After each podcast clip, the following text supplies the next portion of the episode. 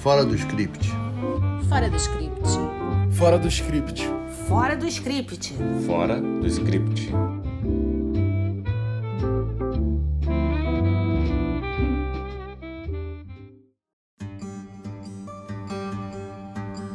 Olá! Estamos de volta com o nosso podcast Fora do Script e este é o episódio em que comemoramos dois anos de vida. Sim, o que começou em plena pandemia já completa 24 episódios. Nesse mês de setembro, em que se celebra os 200 anos da independência, nós queríamos falar apenas sobre a história do Brasil. Infelizmente, não encontramos em streaming o que queríamos e resolvemos fazer um episódio com séries históricas. Bem, há uma sobre a história do Brasil. O que vamos inovar hoje é que cada uma de nós vai tentar convencer uma ou ambas a assistir a série que viu. Estamos falando de Guerras do Brasil, La Revolution e The Crown, todas na Netflix. Sou Denise, advogada e roteirista, apaixonada por direito e por dramaturgia. Eu sou a Letícia, roteirista, jornalista e fã de séries policiais. E eu sou a Renata, jornalista e roteirista, apaixonada pelo audiovisual argentino e europeu. Eu adorei Guerras do Brasil, série documental de Luiz Bolognese, por várias razões e vou tentar convencer a Letícia e a Renata, até mais a Letícia do que a Renata, porque a Letícia empacou no piloto e não houve jeito de seguir adiante. Bem, como nós já falamos antes a propósito de outras obras, muitas vezes o piloto desaponta, mas ultrapassada essa maldição do piloto, descortinamos obras excelentes que recomendamos aqui. Talvez esse seja o caso, Letícia. E há outras razões que me motivam a recomendar a série.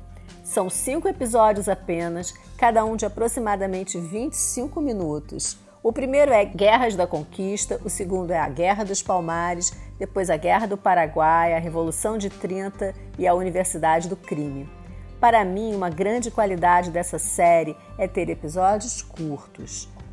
Seja em ficção ou no formato documentário, eu aqui confesso que adoro episódios mais curtos. A segunda razão é que todos os entrevistados são historiadores maravilhosos, com uma visão mais contemporânea sobre o passado. Sabe o que se diz hoje sobre se ter uma visão decolonial da história? É isso. A terceira razão é que é importante relembrar de vez em quando a história do Brasil. E o óbvio, ao olhar para o passado, sempre entendemos melhor o presente. A quarta razão é que os entrevistados situam a história do Brasil dentro da história do mundo, e esse ponto de vista traz uma perspectiva muito mais abrangente. E o que acho mais interessante é a premissa da série, que é pensar na história do Brasil como uma sucessão de guerras e conflitos, o que se estende até hoje em territórios conflagrados no país. Vale muito a pena. Ok, ok, Denise, você venceu. Batata frita. Brincadeirinha, eu vou botar a série na minha lista, tá? Mas talvez parte da minha implicância venha do fato de termos uma história tão rica e estarmos celebrando os 200 anos da independência com pouquíssimos produtos audiovisuais e nada muito original. Bom, antes que alguém diga, não é complexo de virar lata fazer esse comentário né, sobre essa falta de produtos originais em relação à nossa história. Mas quando você pega um outro país, por exemplo, a França, que ela, ela tem tanta propriedade da sua trajetória que ela usa até alguns fatos para fazer uma série de terror. Essa é a Revolution na Netflix. É uma série de terror que ela se passa no período pré-revolução francesa. Renatinha, eu sei que você não gosta de terror, mas você gosta de ficção histórica. Então eu acho que vale a pena experimentar pelo menos, olhar o piloto dessa série, que ela é tão original no conteúdo. O terror também não é a minha praia, mas La Revolution me impressionou muito por ela dar um tratamento pop para um assunto tão importante para os franceses. De uma certa maneira, lembra o filme da Sofia Coppola, o Maria Antonieta. Bem, aqui eu não vou ter como não dar um pequeno spoiler, né? A série ela usa o conflito entre a nobreza e os plebeus para criar uma história de mortos-vivos, transformando os, os, nobres em sanguessugas da vida de tudo dos pobres, né? Ele é, um, é uma série muito metafórica que ela trabalha o tempo todo nesse subtexto, mas tem uma estrutura de série clássica. A protagonista aparece na primeira e na última cena e é a história dela que guia a trama principal. Tem arco de temporada, arco de episódio, tramas, viradas, ganchos, inclusive um gancho fabuloso para a segunda temporada, porque lá, a primeira temporada de La Revolution ela se encerra antes da Revolução. É lógico que tem alguns pontos negativos, né? Eu acho que ela tem personagens demais e alguns acabam ficando um pouco perdidos na história. Como a maldição se abateu sobre como a maldição chegou. Enfim, tem algumas coisas ali meio mal explicadas em relação à maldição, o que deixa alguns furos no roteiro. E tem um pé no melodrama que eu não gosto, mas eu sei que a Renata gosta. Então, assim, Renata, é mais um motivo para você assistir essa série bem comum. Como ponto positivo, eu acho que a gente pode ficar mesmo na questão da história, né? na questão histórica, tanto nas referências a personagens quanto às cenas. É, um dos personagens é o Messias Joseph Guillotin. Se você não ligou o nome à pessoa, sim, é o cara que inventou a guilhotina. Eu tô achando que na segunda temporada a gente vai até entender por que, que ele inventou a guilhotina. Porque a primeira temporada ela deixa uma amarração para isso. Se você não sabe que o Guilhotin é o Guilhotin, essa referência pode até escapar um pouco. Mas se você sabe que o Guilhotin é o Guilhotin, você já desde a primeira temporada você já saca como vai ser importante a invenção dele, por mais que para os nossos tempos ela tenha passado como uma coisa muito cruel, e ela é uma coisa cruel, lógico, né? Cortar a cabeça dos outros. É, a líder dos rebeldes na série, ela se chama Mariane. Aí também é uma outra referência histórica. A Mariane, ela é a representação simbólica da liberdade no contexto da Revolução Francesa. Talvez muitos de vocês conheçam um quadro clássico do Delacroix, que é A Liberdade Guiando o Povo. Nesse quadro aparece uma mulher com a bandeira né, da Revolução e, a, e o seio desnudo. Essa mulher é a Mariane. A líder dos rebeldes na série se chama Mariane. E tem uma outra cena também que eu achei muito legal que recria uma daquelas cenas de barricadas que a gente já viu num monte de filmes sobre a Revolução, inclusive no, nos Miseráveis, e eu acho que a inspiração é muito a cena dos Miseráveis, que é o povo assim atrás da barricada e aí o, a polícia vem, enfim. Ela é uma série com muitas referências históricas à Revolução. E isso é legal, porque é uma forma de você mostrar que a história, ela não é chata.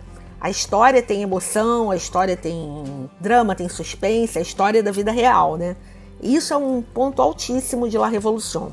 Então eu só queria deixar um recado. Renata, assiste. Eu tenho certeza que você vai gostar. A gente pode ter que tapar o olho numa cena mais ou menos sanguinolenta. Não tem tantos sustos assim como num filme de terror. Ele tem os cânones do gênero estão ali, mas ele não é. Até porque, enfim, é uma coisa de morto-vivo, né? É, mas ela não é apavorante assim. Você assiste, mesmo assistindo à noite, você consegue dormir sem ter pesadelo. Bom, eu vi Guerras do Brasil, gostei bastante, embora algumas pessoas não gostem né, desse formato de pessoas sentadas falando com poucas imagens, mas eu achei que privilegia bastante o conteúdo e é muito rico. Já sobre La Revolution, realmente terror não é a minha praia, mas em se tratando de dramaturgia francesa, realmente isso me atrai muito e eu vou fazer o sacrifício, tá, Letícia? Até porque eu já vi algumas cenas e me pareceu um pouco o início de Game of Thrones. Então eu vou fazer esse sacrifício sim, depois eu te falo. E hoje eu venho falar de uma série que tem um é um momento maravilhoso para assistir e aproveitando que vocês assistiram e pararam, é, eu acho que vocês deveriam retomar, que é The Crown. A morte da rainha da Inglaterra fez The Crown voltar à lista das séries mais vistas da Netflix. Historicamente, isso só acontece quando uma nova temporada é lançada. Ela é um fenômeno. The Crown é a segunda série mais cara já produzida, só perdendo para Game of Thrones. Mas é o investimento mais alto da Netflix e cada episódio custa pouco mais do que 13 milhões de dólares. É uma produção impecável. Tanto investimento já rendeu vários frutos. De acordo com a Wikipedia, foram 423 indicações e 129 prêmios. Ah, gente, não é pouca coisa não, né?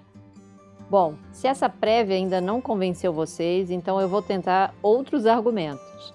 Vocês podem achar o ritmo lento e realmente é. Cada episódio mais parece um filme. Só que em termos de roteiro, eles trabalham muito bem o arco da temporada e o arco de cada episódio. Inclusive já aconteceu de eu mesma ver episódios independentes da temporada. As tramas elas costumam ser bem definidas também e os diálogos são tão bem escritos. Eu, eu fico assim só imaginando ter que colocar palavras na boca da rainha da Inglaterra da Margaret Thatcher, do Churchill e de tantas outras pessoas da família real. Assim, eu acho que é um baita de um desafio. Se a Denise falou de documentário e a Letícia de ficção inspirada em um fato real, The Crown é uma ficção, mas que muitas vezes parece uma reconstituição de acontecimentos envolvendo a história da Inglaterra. Aliás, isso é o que eu mais gosto: ver o episódio e depois pesquisar se aquilo realmente aconteceu. Algumas coisas da quarta temporada, aliás, eu até me lembro, como a Margaret Thatcher, o casamento da Diana com o príncipe Charles, a Guerra das Malvinas. E assim, eu fico de cara como essa reconstituição é bem feita. E muitas vezes de pontos de vista diferentes que eu não, assim, não podia imaginar, como por exemplo a maneira surpreendente como eles filmaram a morte do Lord Mountbatten. Eu li que eles fazem uma pesquisa e eles tentam ser o mais fiel possível a essa pesquisa. Isso também já é mais um ponto a favor para vocês assistirem a série, meninas. Outro ponto é a caracterização, que é um primor. Os atores ficam muito parecidos com os personagens reais da história. E além disso, a atuação deles é incrível. As cenas memoráveis da Olivia Colman com a Helena Bonham Carter, que interpretam respectivamente Rainha Elizabeth e a Princesa Margaret, irmã da rainha. E outra coisa, meninas, eu queria muito poder comentar com vocês a atuação da Gillian Anderson como a Margaret Thatcher. E também por isso vocês têm que assistir. Ah, tem uma outra coisa também. A produção de arte é impecável como em Mad Men, e eu sei que vocês já assistiram essa série no passado. E para tentar aqui finalizar os meus argumentos, que eu espero convencer vocês a assistir The Crown, é aquela dramaturgia britânica que eu sei que vocês tanto gostam. Pronto, gente, esgotei meu estoque aqui de motivos para vocês assistirem The Crown e eu espero poder trocar figurinhas com vocês sobre essa série futuramente. Chegamos ao momento cena marcante e hoje todas nós traremos uma cena da série que assistimos. Eu oscilei entre duas declarações do Ailton Krenak, líder indígena, mas escolhi a que ele diz: Nesse momento, agora estamos em guerra. Da perspectiva dos povos originários, certamente estamos. Agora mesmo, algum território indígena, mesmo que demarcado, está sendo invadido ou há uma tentativa em curso. Mas não apenas os indígenas estão em guerra. Se considerarmos as periferias, as favelas e as milhares de vítimas da violência que assola o Brasil, há muitas guerras. Não tem essa de povo pacífico. Há muita violência no Brasil, sempre houve, assim como muito autoritarismo, e não podemos fechar os olhos para isso. E vocês, o que escolheram? La Revolution é uma série que ela tem muitas cenas marcantes na trama mas eu vou que são importantes para a trama, enfim, reencontro de casal, a surpresa, né, a cena final da série dessa primeira temporada é muito legal assim, você já talvez até você já tenha desconfiado de uma certa coisa, é, enfim. Mas a cena que eu vou destacar é a cena que mostra como os revolucionários, né, como o povo cria a bandeira azul, branca e vermelha da França. Curiosamente, é um dos momentos mais sanguinolentos da série. Um momento de uma beleza. Mas é, de, é desse momento de sangue que tem uma cena que ela é de uma beleza assustadora e que vem a comprovar uma coisa que você não precisa ser historiador para saber, né? Os grandes saltos da humanidade, muitas vezes, eles se deveram a carnificinas. E é nesse, naquele momento ali que os revolucionários foram atacados, eles perderam muitos companheiros, não sei o quê. É desse momento ali que vai surgir a bandeira e mostra como surge a bandeira. Isso eu achei fabuloso. Olha, eu vou sair um pouco desse clima de guerra que fica para a história para falar justamente de um dos poucos momentos de paz da Diana e do Charles in the Crown. Na quarta temporada, o casal faz uma viagem à Austrália, já com o príncipe William bebê, e aí eles vão a um baile. E é lá que eles dão um show de dança ao som de Can't Take My Eyes Off You, que é absolutamente emocionante. Até porque a gente já tem meio que um spoiler do que vai acontecer com esse casamento, né? E vale a pena destacar aí também a atuação do Josh O'Connor como o príncipe Charles e da Emma Corrin como a Diana. Tem umas horas que a gente vê que é uma atriz que tá ali, né? Assim como os outros personagens de The Crown. Mas tem outros momentos que, meu Deus do céu, gente, parece que a Diana incorporou na mulher. Principalmente assim, quando ela tá de lado, com a cabeça baixa. Eu juro pra vocês, eu vejo a Diana ali. É realmente mais uma coisa que impressiona em The Crown. E vamos lembrar que a quinta temporada da série tá chegando aí, hein? Eu tô doida para assistir e de preferência comentar com as minhas amigas que agora vão ter assistido as quatro temporadas aí, tá com The Crown na ponta da língua. Chegamos ao final de mais um episódio do nosso Fora do Script Podcasts e lembramos que se você quiser contribuir com qualquer valor, o site padrim.com está na descrição. Voltamos mês que vem com mais indicações de obras do streaming. Até a próxima, pessoal, e muito obrigada pelos feedbacks e pela audiência nesses 24 meses. Fora do script. Fora do script. Fora do script. Fora do script. Fora do script.